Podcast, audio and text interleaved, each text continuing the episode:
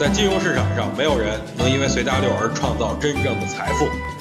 在交易上，必须要有独特的见解，才能在投资市场里叱咤风云。大家好，我是王彪，我为自己代言。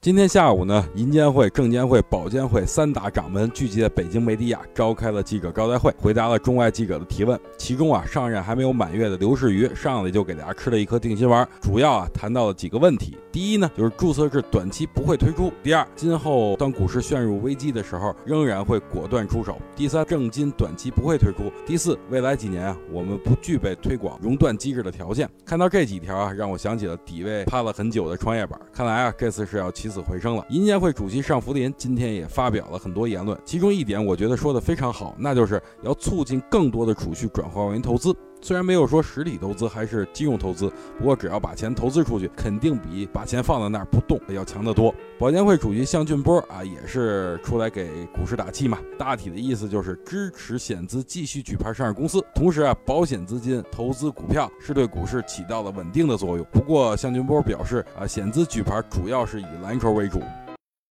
想听更多彪哥的语音，可以添加彪哥微信公众账号王彪 HT，或在新浪微博上搜索王彪 HT 来跟彪哥进行互动哦。